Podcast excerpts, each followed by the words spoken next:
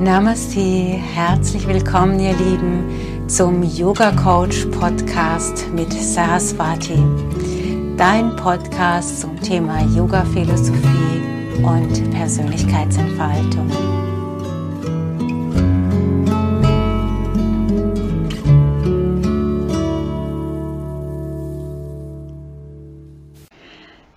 Herzlich willkommen zum Yoga Coach Podcast. Heute mit Alexa und Saraswati. Herzlich willkommen, liebe Alexa. Vielen Dank, dass ich heute hier sein darf. Hallo. Ja, Alexa, du hast einen eigenen Podcast, der Yoga Strong Podcast. Und ja, vielleicht magst du dich noch vorstellen, wer bist du, was machst du sonst so? Mhm. Sehr, sehr gerne. Mein Name ist Alexa, ich bin 32 Jahre alt und ähm, 2018 habe ich Yoga Strong sozusagen gegründet. Und Yoga Strong bedeutet vor allem Yoga und mentale Gesundheit. Und ich selbst hatte sehr, sehr lange Zeit in meinem Leben mit Depressionen zu kämpfen, also tatsächlich die, die längste Zeit in meinem Leben bis zu meinem 26. Lebensjahr. Und ich habe immer ganz viel ausprobiert und ähm, unterschiedliche Therapien, Coaches und habe mir sehr, sehr viel mitgenommen. Hm, habe dann aber gemerkt, dass, dass ich nie weitergekommen bin. Und dann habe ich einfach, dann war da so dieser eine Moment in meinem Leben, wo ich gemerkt habe, okay, bis hierhin und nicht weiter.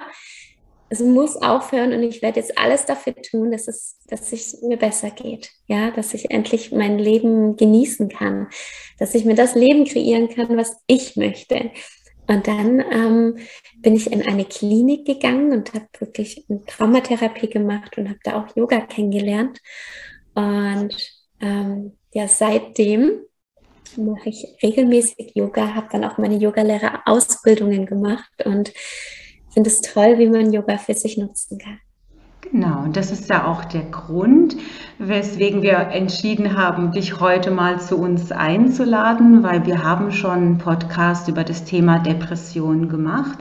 Und natürlich Yoga angepriesen, dass das auf jeden Fall ein gutes Tool sein kann, um Depressionen zu überwinden.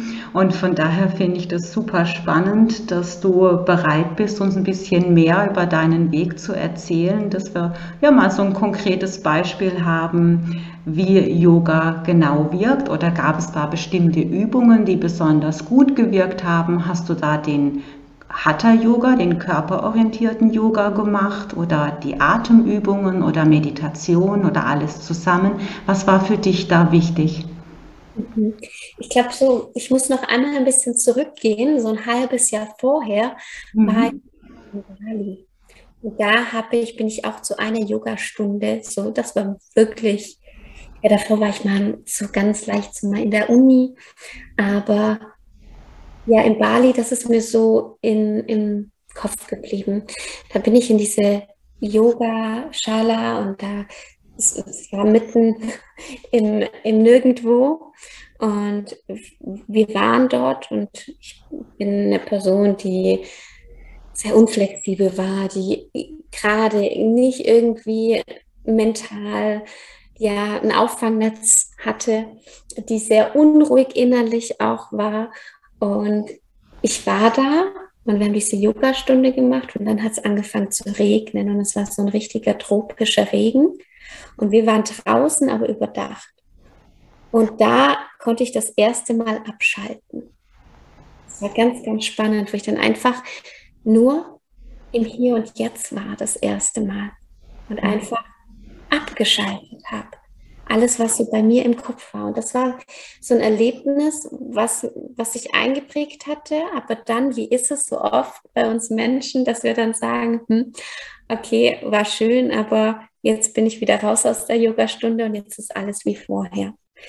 Als ich dann in der Klinik war, ähm, haben wir mit Hatha Yoga tatsächlich begonnen und mit ganz, ganz leichten Übungen. Da war, ähm, es waren nicht viele Übungen, es waren so Übungen wie der Baum, das Kind, dieses einfach ganz, ganz basic Übungen, die wir auch sehr langsam ausgeführt haben. Und es ging einfach nur ums in sich hineinspüren. Fand ich ganz, ganz spannend. Also war für dich dann eher so eine ganz reduzierte, ganz stille Übungspraxis gut? Hm, es war so in der Klinik, aber ich habe gemerkt, ich will mehr. Mhm. Was heißt mehr? Tiefer gehen. Ja, mhm. ähm, dadurch, dass in der Klinik natürlich viele unterschiedliche Menschen waren und nicht nur auf Depressionen, es natürlich ähm, zum Beispiel Unterschiede gibt, wenn man zum Beispiel Angstzustände hat und Depressionen hat, was für Yoga-Übungen da einfach sinnvoll sind. Ja, mhm. wenn man zum Beispiel Depressionen hat und sehr in sich gekehrte Asanas übt, kann das verstärken. Ja. Wenn man Angstzustände hat, ja, und sehr ähm, öffnende Asanas ähm, macht, können die diese Angstzustände verstärken. Und natürlich andersrum. Deswegen musste in der Klinik das natürlich sehr oberflächlich gehalten werden, damit es zu jedem passt. Ja, ja genau. Das kenne ich auch so. Man kann es eben auch verstärken. Äh, deswegen habe ich gerade gefragt, so dieser sanfte Weg. Ähm, so klassischerweise würde man ja bei Depressionen vielleicht eher ein bisschen was Dynamisches machen, so dass die Konzentration erstmal auf den Körper gelenkt ist, so dass möglichst vielleicht gar nicht so viel Raum ist, ähm, in das eigene Gefühlsleben einzutauchen und dann würde man so Schritt für Schritt diese Räume ermöglichen. War das in der Klinik eher so dann? Also war es dann eher ein körperorientierter äh, Yoga oder was meinst du mit oberflächlich? Mhm. Ja, es war, ähm, wir haben, wir sind nicht tief reingegangen, ja, mhm. in die Asanas. Wir haben es sozusagen leicht angeschnitten und kennengelernt und konnten dann entscheiden, ob wir das machen. Und ja, wir waren schon dynamisch auch unterwegs, aber auch nicht zu also es war mir von allem dann so ein bisschen zu wenig dann irgendwann. So nach dem dritten Mal dachte ich, okay, ich habe Lust, da mehr rein zu tauchen. Genau die Asanas, wo ich merke, die tun mir gut. Mhm. Ja. Und eintauchen kann man ja in die Asana-Praxis immer ganz unterschiedlich. Man kann ja eintauchen, indem man länger drin bleibt. Oder man kann eintauchen, indem man mental mit einsteigt, das heißt, oder auch äh, mit dem ganzen Sein mit einsteigt. Das heißt, ich spüre wirklich genau in den Körper. Ich nehme auch wahr, welche Gefühle jetzt im Moment aufkommen. War das das, was du meinst mit äh, mehr und ich tauche ein? Ja, genau. Mhm. Das war wirklich. Ähm, die Dinge, die Unruhen zum Beispiel, wirklich mit den Asanas auf der einen Seite natürlich körperlich, auf der anderen Seite natürlich auch ja mental lösen kann. Mhm. Und, ähm, das ist ganz, ganz spannend, wenn man Depression hat und dann in so eine Asana reingeht und dann merkt, hey, diese eine Asana lässt los in einem gewissen Bereich, körperlich und dadurch auch mental. Mhm. Ich habe auch schon einige Menschen mit Depressionen unterrichtet und das ist sehr, sehr spannend, wo man merkt, dass Menschen eher dann verkürzt sind oder Blockaden haben. Und wenn man da nur leicht öffnet, merkt man einfach schon so ja, eine Freiheit. Meistens ist es ja sehr bedrückt, wenn man Depression hat und zusammengezogen. Wenn man dann öffnet, ist es so wie so ein erstes Durchatmen. Und das habe ich da gemerkt. Ja. Also da ganz bewusst den Körper dafür zu nutzen, um etwas zu lernen, was auf einer mentalen Ebene vielleicht verloren gegangen ist, nämlich das Gefühl von Freiheit. Mhm. So? Ja, ja. Mhm. So kann man es ganz schön beschreiben. Wie ist denn das, wenn du äh, sagst, ja, dieses ähm, Öffnen, ganz leicht öffnen, ähm, da, da entsteht, du sagtest auch, da können Ängste entstehen, je nachdem, ja, wenn ich zu weit in die Öffnung gehe oder auch mit dem Thema Loslassen, da kann ja auch nochmal Trauer entstehen, wenn ich in dem Loslassprozess reingehe, erstmal über den Körper, aber dann eben auch über das ganze Sein. Wie bist du damit umgegangen, wenn solche Gefühle aufgekommen sind? Ich habe gelernt, einfach diese Gefühle zu fühlen. Es war ganz spannend. Ich war danach bin ich reisen gegangen. Ähm, ich habe in Australien studiert und bin dann noch nach Thailand danach gegangen und war dann in einer Yogastunde, die sich sehr um Hüftöffner gedreht hat. Und die Yogalehrerin hat uns davor eben schon was über Hüftöffner erzählt. Und ich saß da und habe dann einfach angefangen zu weinen. Und habe einfach gemerkt, wow, ich kann einiges loslassen. Und das mache ich jetzt auch so in meinen Yoga-Stunden, dass Leute loslassen dürfen und dass es in Ordnung ist, einfach diese Gefühle rauszulassen. Ich hatte zum Beispiel eine Yogaschülerin, die ähm, hat in meiner Yoga-Stunde angefangen zu weinen und danach haben wir gesprochen, hat sie gesagt, hey, von dem Jahr ist meine Katze gestorben und ich habe irgendwie noch nicht darüber getrauert. Ich hatte es irgendwie drin und irgendwie kam da jetzt alles hoch und das fand ich so spannend und so schön, dass es einfach so ein sicherer Raum war, um auch mal loszulassen.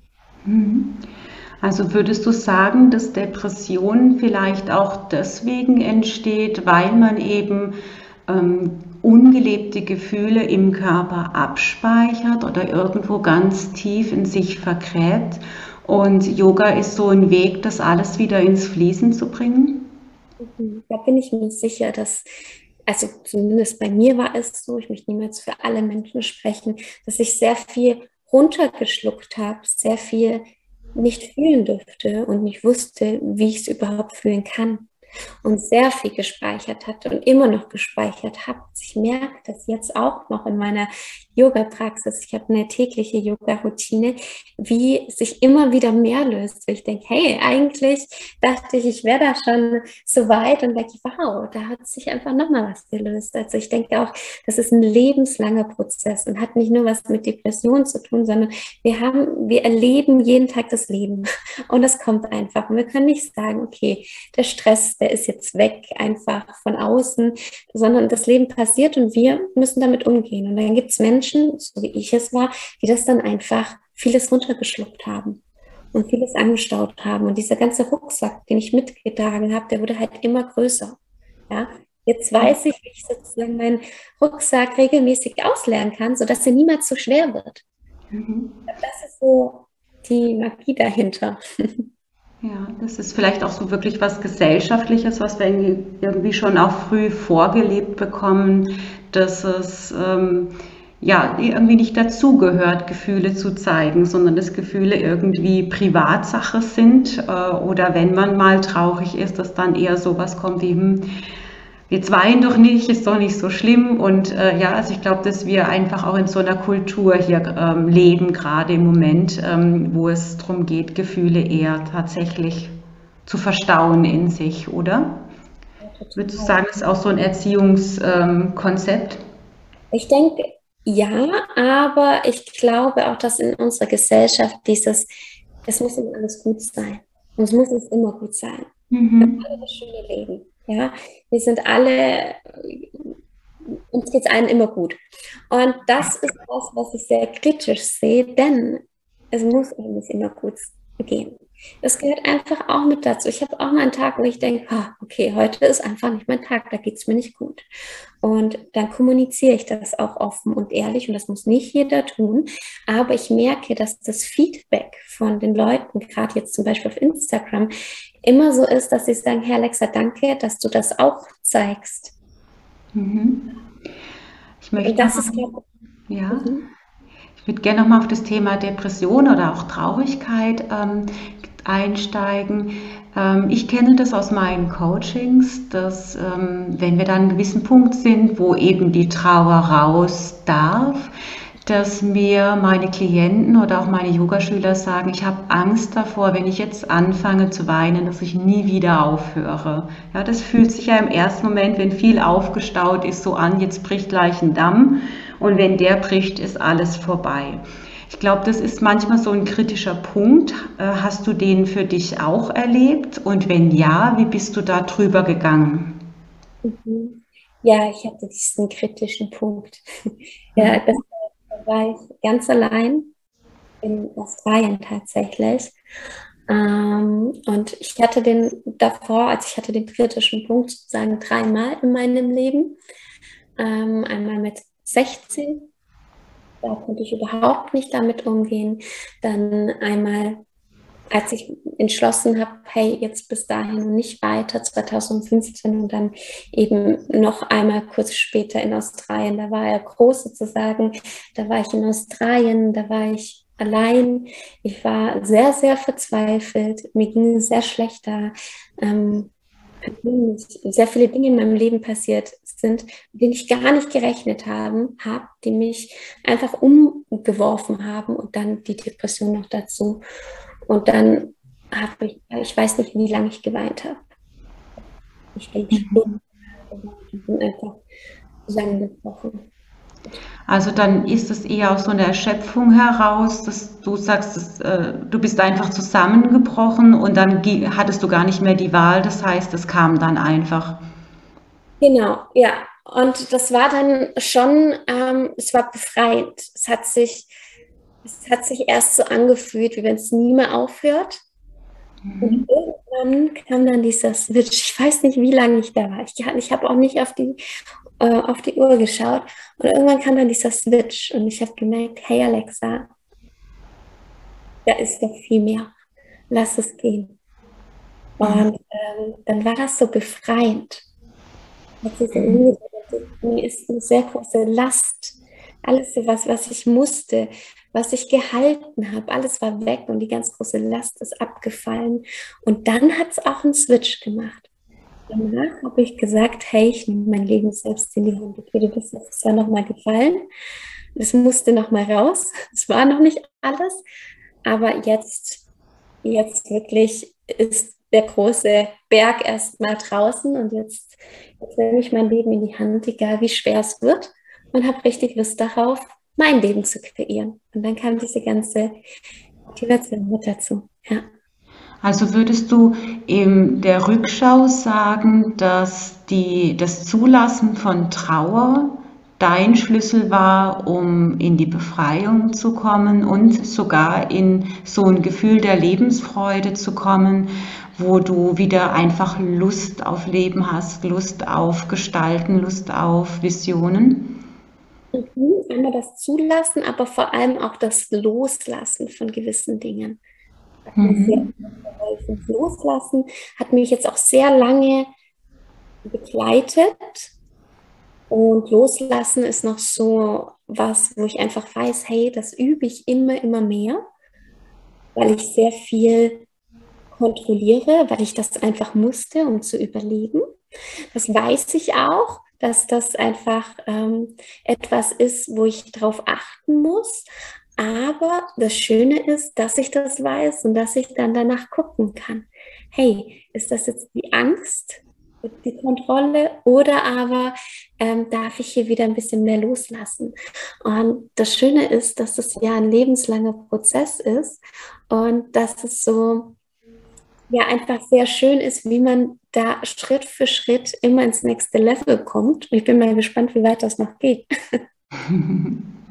Also immer noch weiter äh, in die Entfaltung, noch weiter in die Kraft hinein. Würdest du sagen, dass du jetzt kraftvoller bist durch Yoga?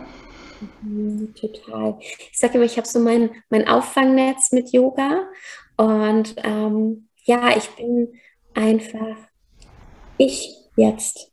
Also ich habe mir das immer so vorgestellt, dass ich so ganz viele Blätter über mich, über mir habe und, oder hatte und immer durch Yoga wieder ein Blatt weiter weggemacht habe und immer mehr ich selbst bin mhm. und schaue, was ich wirklich möchte, was sich für mich gut anfühlt.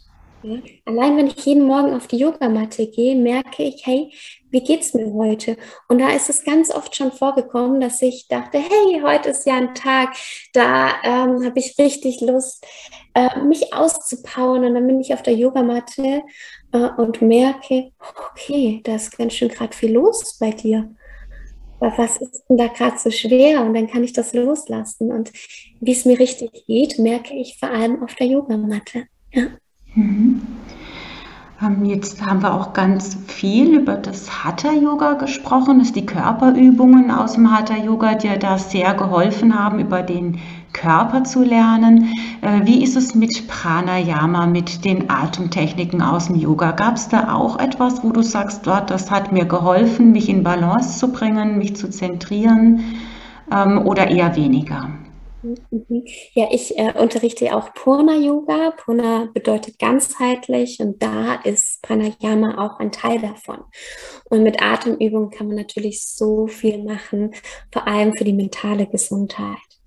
Zum Beispiel Viloma ist eine Atemübung, die ich sehr, sehr empfehlen kann. Oder aber einfach im Alltag, dass man längere Ausatmungen hat als Einatmungen, um runterzukommen, gerade wenn man merkt, hey, ich bin im Stressmodus. Und da habe ich tatsächlich vor, also 2019 habe ich ganz stark mit Atemübungen angefangen.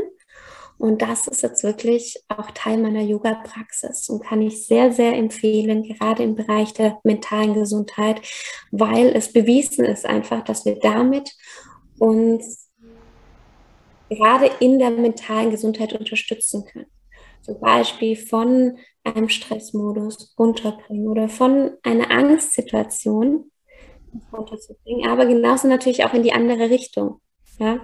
Heißt ja nicht umsonst, atme einmal tief durch. Oder gerade jeder, der schon gerade ängstlich war, kennt das ja vielleicht auch, dass man da viel, viel schneller atmet, viel kürzer atmet, viel weiter in der Brust atmet.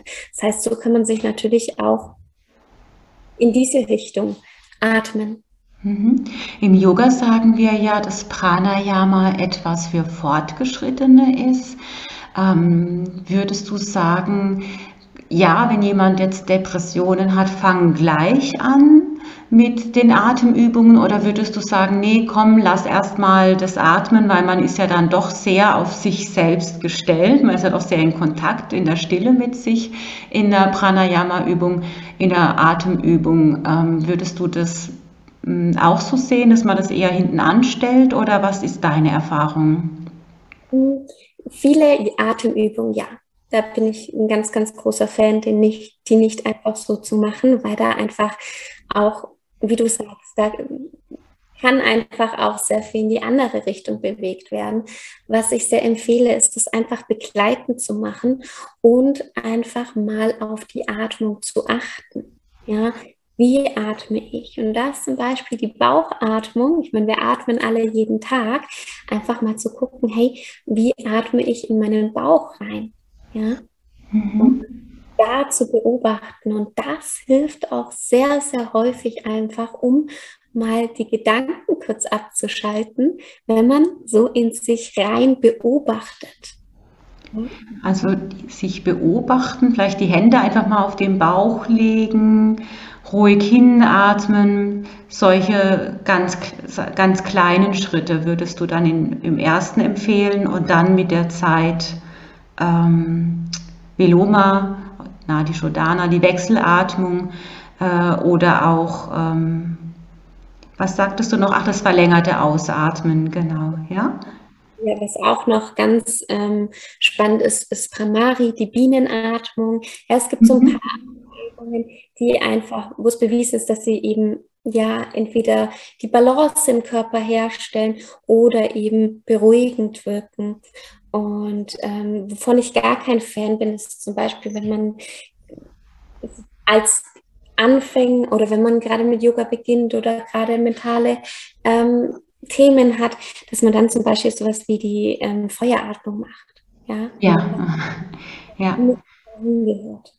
Also eher, eher sanfte Übungen, äh, sanfte Atemübungen, nicht zu kraftvoll, nicht zu stark rein, also nichts, wo man jetzt ähm, die Kundalini-Energie, wie man so sagt, wecken möchte, äh, sondern eher beruhigende Sachen. Pramari finde ich tatsächlich auch ein ganz äh, witzige Atemtechnik des Bienensummen, vor allem wenn man das beim, also die einfach summen wie eine Biene, für die, die es zu Hause ausprobieren möchten.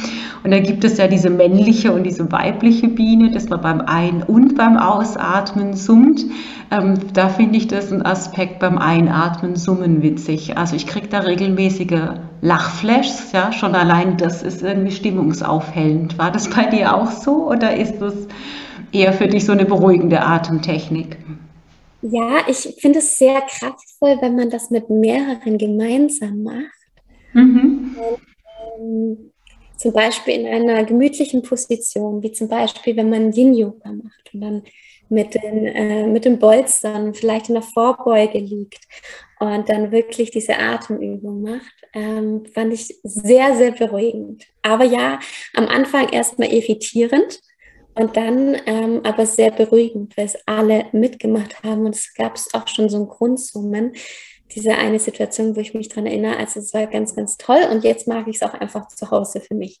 ähm, Osho sagt ja auch, dass das Bienensummen oder sagte vielmehr, er lebt ja nicht mehr, ähm, dass das Bienensummen so ein Barometer ist für, die, für den inneren Gemütszustand. Hast du das für dich auch bemerkt, dass je nachdem, wie deine Tagesstimmung ist, dass das Summen mal fließender und weicher ist oder auch mal abgehackter und gar nicht harmonisch? Mhm, auf jeden Fall. Aber nicht nur beim Bienensummen, sondern allgemein im Yoga. Ja, man merkt das, wie unterschiedlich diese Tage sind. Und das ist auch völlig in Ordnung. Ja, es gibt solche Tage und solche Tage. Und das ist auch ganz spannend, das einfach mal zu beobachten. Hey, was ist da anders gerade? Warum fällt mir das nicht so leicht? Und dann, ah, okay, vielleicht habe ich da einfach gerade ein Thema, ähm, dass das ein bisschen blockiert, was völlig in Ordnung ist. Aber genau dadurch stelle ich eben fest, wie es mir gerade geht auch wenn ich es jetzt nicht im Bewusstsein habe. Mhm. Ich höre auch, dass du so zwei ganz wichtige Tools immer wieder benennst, nämlich zum einen diese wertfreie Beobachtung, ich beobachte, so ist es heute, und das andere eine ganz große Selbstakzeptanz oder vielleicht sogar auch eine ganz große Selbstliebe, die ja dann aus der Akzeptanz heraus entstehen kann, ähm, wo, du, wo du so sagst, ja, es darf ja auch so sein, ich darf ja auch einen blöden Tag haben. Äh, sind es so zwei wichtige Haltungen, mit denen du durchs Leben gehst? Auf jeden Fall. Und das hatte ich früher nie. Mhm. Ich habe mich immer bewertet. Immer. Und Selbstliebe war, von dem war ich ganz, ganz weit weg. Und durch Yoga habe ich gelernt, und das ist mir ganz, ganz wichtig. Und das ist wirklich was, was was uns allen immer wieder bewusst werden sollte, dass es hier nicht um andere jetzt geht, wenn du für dich auf der Matte bist. Du musst dich nicht vergleichen, du musst nicht ähm, funktionieren, ja, sondern du darfst genauso üben, wie es sich für dich gerade gut anfühlt. Ja, mhm. darum geht es beim Yoga, reinzuspüren, zu gucken, hey, was kann ich für mich Gutes tun und nicht, wie sieht die Asana zum Beispiel aus. Mhm. Also dieser Weg zur Selbstliebe, das ist ja auch für viele eine ganz große Herausforderung. Also ist dieses bei sich bleiben und ja, was tut mir heute gut, glaube ich, eine ganz wichtige äh, Handlungsweise. Ja, was ist für mich heute gut, um in die Selbstliebe zu kommen? Gibt es noch andere Übungen zum Thema Selbstliebe, die du für dich entdeckt hast, die gut funktioniert haben? Ja, ähm, ich mag es auch immer gern, die Yoga-Philosophie ein bisschen mit reinzubringen. Zum Beispiel Ahimsa, das Gewaltfreie. Ja, ich glaube, das sagt uns allen was, das ist einfach gewaltfrei zu üben. Aber was bedeutet das denn? Was sind denn meine Gedanken? Vielleicht kennt das jeder so, boah, bin ich heute unflexibel oder ja, das ist schon so, ein, so eine kleine Gewalt gegen mich, so, boah, ich kritisiere mich da jetzt oder sonstiges, ja, sondern einfach mal, hey, es ist in Ordnung und da wirklich daran zu üben. So, wenn man solche Gedanken hat, sich erstmal dabei zu erwischen, haben wir öfters meistens, als wir denken, und dann wirklich zu sagen, hey, das ist in Ordnung. Dann Selbstliebe, öffnende Asanas, ja. Merke ich total, wenn ich öffnende, also herzöffnende Asanas übe und ich mich gerade gut fühle, ich schaue in den Spiegel, äh, gefallen mir, dann fallen mir die Asanas viel leichter, als wenn ich so einen Tag habe und denke, boah, Alexa, wie siehst du denn heute aus? dann denke ich, dann merke ich das direkt auf der Yogamatte. Und das ist ganz, ganz spannend, da reinzuspüren und dann wirklich auch, wenn die Asanas heute nicht so einfach gehen, einfach trotzdem zu öffnen. Mhm. Ja? Also haben wir jetzt äh, den Weg der Asana-Praxis, Pranayama gehört und auch der Selbstreflexion. Ähm, wie sieht es aus mit Meditation? Gibt es eine spezielle Meditation, wo du sagst, das war für mich echt eine super Meditation, die habe ich regelmäßig gemacht, so kommt man gut aus der Depression? Oder kann man das so nicht sagen? Hast du mehrere Sachen gemacht? Ich habe mehrere Sachen gemacht, aber eine Sache hat mir, hat mir sehr, sehr viel geholfen.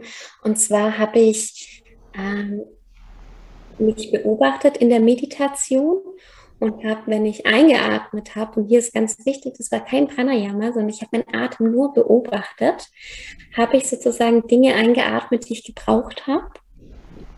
Und bei der Ausatmung habe ich Dinge losgelassen. Dadurch ich, bin ich auch erst tatsächlich zur, zur Meditation gekommen, weil gerade dieses komplette Abschalten am Anfang, dieser meditative Zustand, der braucht Zeit und das muss gar nicht am Anfang sein und das darf sich über Jahre, wenn auch, entwickeln. Ja, darf sich wirklich entwickeln. Und da fand ich ganz spannend, dass ich das, dass ich immer wieder da zurückgekommen bin auf diese Art dass ich mir überlegt habe, so, okay, was brauche ich? Ich brauche mehr Liebe. Und dann habe ich vielleicht dann nur diese Meditation lang Liebe eingeatmet und dann Hass ausgeatmet zum Beispiel. Ja, mhm. was ich auch sehr gerne mache, nach jeder ähm, Yoga-Stunde oder jeder Asana für mich, ich meine Hände in Anjali Mudra, das heißt so in Gebetshaltung, einmal vors Herz und denke mir sozusagen, ja, ich will so in ich will Liebe weitergeben, dann vor den Mund, ich will in Liebe sprechen und dann vor, ähm, vor das dritte Auge und ich will in Liebe denken. Mhm. Das hilft mir auch sehr, einfach allgemein in diese ähm, Wertfreiheit zu kommen. Ja, wertfrei zu denken. Mhm. Also so eine tägliche Ausrichtung, wer du sein möchtest, so, so lange bis du die geworden bist, die du eben bist. Ja? Oder auch so eine äh, Len Lenkung auf, ähm, also eine Fokussierung auf das, was dir wichtig ist im Leben. Mhm, genau, ja. Und das kann ja jeder für sich wählen, was einem da wichtig ist. Ja. Ja. Gab es spezielle Hürden auf deinem Weg raus aus der Meditation, wo du sagst, ja, äh, das, ja das ist nicht alles nur ein Weg, äh, der steil nach oben geht, sondern wir wissen das aus der Persönlichkeitsentwicklung im Allgemeinen. Es ist immer ein Auf und ein Ab. Äh, was kannst du uns dazu sagen? Ja, das sehe ich schon genauso, dass es nicht immer nach oben geht, es geht auch nach unten und genauso fühlt sich die Yoga-Praxis und damit meine ich, Meditation ist ja auch ein Bereich vom Yoga, ähm, mal leichter an, mal schwerer, mal funktioniert das so, wie ich es mir vorstelle, sodass ich danach einfach entspannt bin. Und es gibt auch mal Tage, wo ich merke, ah, okay, heute war irgendwie nicht mein Tag. Und ähm, ich glaube, das ist auch einfach ein Annehmen und sich darüber bewusst sein. Und je länger ich schon Yoga übe und meditiere, desto leichter wird es einfach. Es ist Gewohnheit. Und ähm, das ist so, glaube ich, das Schöne, dass durch die, die Gewohnheit ich eh immer was für mich tue, jeden Morgen sozusagen. Und dann kann ich einfach auch sagen, okay, heute war nicht so, nicht schlimm. Ja, wertfrei wieder zu sehen. Und dann hat man da dieses Auf und Ab. Und je länger man sozusagen für sich was Gutes tut, desto weiter kommt man auch. Ja, ich sage immer, ich falle nicht mehr zu tief. Ja, ich habe mein Auffangnetz. Ja, selbst wenn ich falle oder wenn es nicht so gut ist, dann ist es nicht blöd. Ich glaube auch, wenn man mal äh, gemerkt hat, ey, das bringt mir wirklich was und äh, ich habe da auch Erfolge, dann fällt es bestimmt leichter dabei zu sein. Aber welchen Rat hast du vielleicht für jemand, der gerade so mittendrin steckt in der Depression, vielleicht auch wirklich Schwierigkeiten hat, überhaupt irgendwas zu tun? Ähm, was wäre so da, dein Vorschlag für die allerersten Schritte? Mhm. Mein erster Vorschlag oder der wichtigste ist, mach das in deinem Tempo. Vergleich dich nicht und fang mit einer Sache an, die sich für dich gut anfühlt. Vielleicht ist das einfach, einmal am Tag dich einfach auf deine Yogamatte zu setzen. Du kannst dich drauf hinlegen, kannst dich draufsetzen, ja. Es geht nicht darum, hier eine riesengroße Yoga-Praxis von Anfang an sozusagen zu schaffen, sondern es geht darum, Schritt für Schritt dir was Gutes zu tun. Und da gibt es keinen Weg, den ich genau sagen kann, das und das ist der goldene Weg, um rauszukommen, denn wir sind alle individuell. Mhm. Und hier ist es, glaube ich, ganz wichtig, einfach mit kleinen Schritten anzufangen. Was auch ganz, ganz beliebt ist, einfach sind so fünf Minuten Meditationen, sich anzuhören. Ja, im Bett zum Beispiel, einfach anzumachen und danach richtig stolz auf dich zu sein, dass du das gemacht hast. Und dann klappt es vielleicht einen Tag mal nicht und das ist auch völlig in Ordnung, denn es ist völlig in Ordnung, wenn du an einem Tag einfach mal nur überlebt hast, ja, und nichts anderes machen konntest, ja, und auch das anzunehmen, zu sagen, hey, das ist okay. Mhm. Und das ist so dieses ganzheitliche beim Yoga, was ich liebe, ja, dass du alles, was du auf der Matte hast oder in der Meditation, Pranayama, dass du das wirklich in dein Leben mitnimmst. Mhm. Also in kleinen Schritten den eigenen Weg finden, schauen, was passt für dich im Einzelnen ganz persönlich äh, im Hier und Jetzt. Ja? Und das kann sich ja jeden Tag auch ändern. Etwas, was gestern äh, sich toll angefühlt hat, ist heute irgendwie nicht mehr so der Bringer. Und dann gucke ich nach was anderem. Hast du das auch so erlebt? Mhm, total. Ja, Dinge, die ich an einem Tag, wo ich dachte, wow, cool, das hilft mir am nächsten Tag gar nicht. Und das ist so wie bei allem im Leben. Ich finde es immer so toll, so das mal mit Sport zu vergleichen. Ja, wenn ich jetzt ins Fitnessstudio gehe und Muskeln aufbauen möchte. Wenn ich einmal ins Studio gehe, da passiert nicht viel. Ne? Und wir sehen das ganz, ganz lange nicht. Ja, meistens ist es so, dass viele, die jetzt mit Muskelaufbau anfangen, ein Jahr erst mal ins Fitnessstudio gehen und dann denken, hat sich ja nicht viel getan. Ne? Und ähm, dann plötzlich bauen sich Muskeln auf vieles passiert so unterhalb so von der Meeresoberfläche. Vielleicht kennt ihr auch das Bild von diesem Eisberg. Und es schaut nur die Spitze raus, ja. Und bis wir das merken, müssen wir einfach ein bisschen das rein investieren. Und ich glaube, wenn uns das bewusst ist, dass das nicht von jetzt auf gleich gehen muss, sondern dass wir erstmal so die Grundlage schaffen, ohne dieses, hey, ich muss jetzt da direkt das und das Ergebnis haben, dann müssen wir aufbauen. Und nur die, die dann regelmäßig was für sich tun, können das auch für sich nutzen. Mhm. Also diese, dieses Dranbleiben, was würdest du sagen, äh, wann hast du für dich gemerkt, jetzt bin ich eigentlich draußen aus der Depression, jetzt habe ich es geschafft? Wie lange hat es gedauert bei dir ungefähr? Mhm.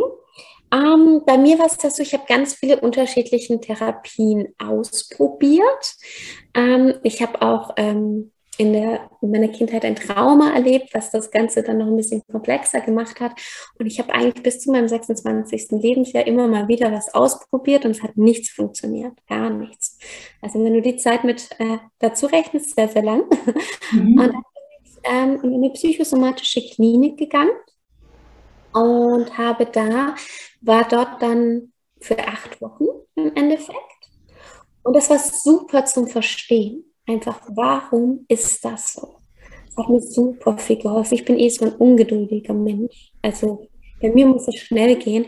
Und deswegen habe ich, glaube ich, auch für die Gesprächstherapien vor Ort, es ging mir, es war mir zu lang alles. Und deswegen mhm dran geblieben. Hier auch so, was passt da zu dir? Es gibt kein richtig und falsch, aber ich bin ein riesen Fan von Therapien, auch wenn ich einfach schon schlechte Erfahrungen gemacht habe, aber auch schon sehr gute. Und habe dann einfach in dieser psychosomatischen Klinik verstanden, okay, deswegen geht es mir so und so. Und dann bin ich raus habe mir gemerkt, okay, jetzt fängt die Arbeit erstmal an. Aber da finde ich, da sprichst du einen weiteren wichtigen Schlüssel an, nämlich das Bewusstsein dafür, warum bin ich so, wie ich bin? Und da dann anzusetzen, zu gucken, warum, also erstmal so ein Verständnis für sich zu haben, äh, nicht, sich nicht zu verurteilen, zu sagen, ja, ich bin anders als andere oder warum kann ich nicht einfach leichter sein oder warum schleppe ich eigentlich immer diesen Rucksack mit mir. Ich glaube, in dem Moment, wo man sich verstanden hat, kann man sich leichter annehmen und es kann so eine ganz gute Initialzündung sein, zu sagen, so und jetzt kann ich aber auch mich Stück für Stück da rausholen, oder? Ja, ja. Ich genauso. Ja.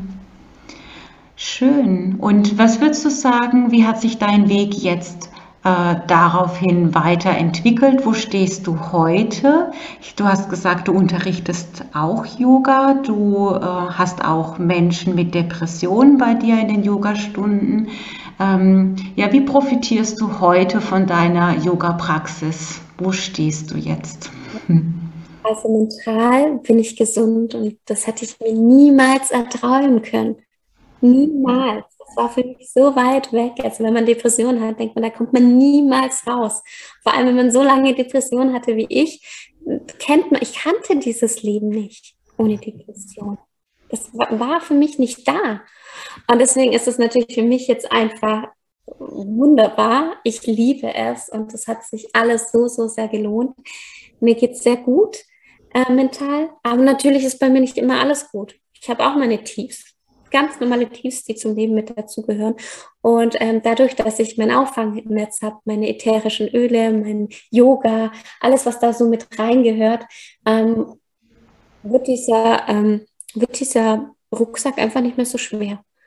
Und das gibt mir eine enorme Sicherheit.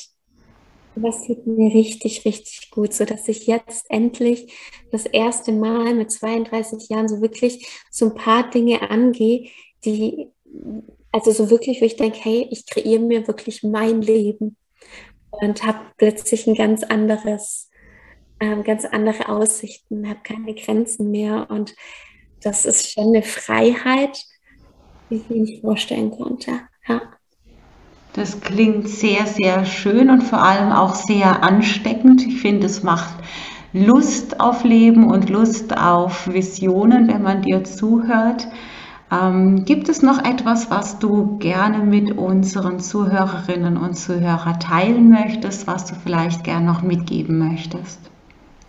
Ja, ich glaube, dass jeder Mensch sein Päckchen hat, das man mit sich rumträgt. Ja, und man kann nicht sagen, okay, das ist jetzt größer, das ist kleiner, sondern jeder hat so sein Päckchen und ich glaube, das ist ganz, ganz wichtig, dass uns bewusst ist, dass es ganz, ganz wichtig ist, präventiv auch an der mentalen Gesundheit zu arbeiten und dass es ein lebenslanger Prozess ist. Es ist nicht so zum Beispiel jetzt die Ernährung, man isst einmal gesund und dann ist man, dann ist man immer gesund. Ähm, nein, sondern das ist schon eine Regelmäßigkeit und genauso ist es mit der mentalen Gesundheit und deswegen ist es ganz, ganz wichtig, dass man präventiv nach seiner mentalen Gesundheit schaut und sich da wirklich was für sich tut. Und ähm, ich bin davon überzeugt, dass die mentale und die körperliche Gesundheit einfach im Zusammenhang stehen und dass man da ganz viel für sich tun kann. Und dass es, ich bin glücklich darüber, dass immer mehr Menschen sich da um sich selbst kümmern. Mhm, sehr schön, vielen Dank für dieses Schlusswort.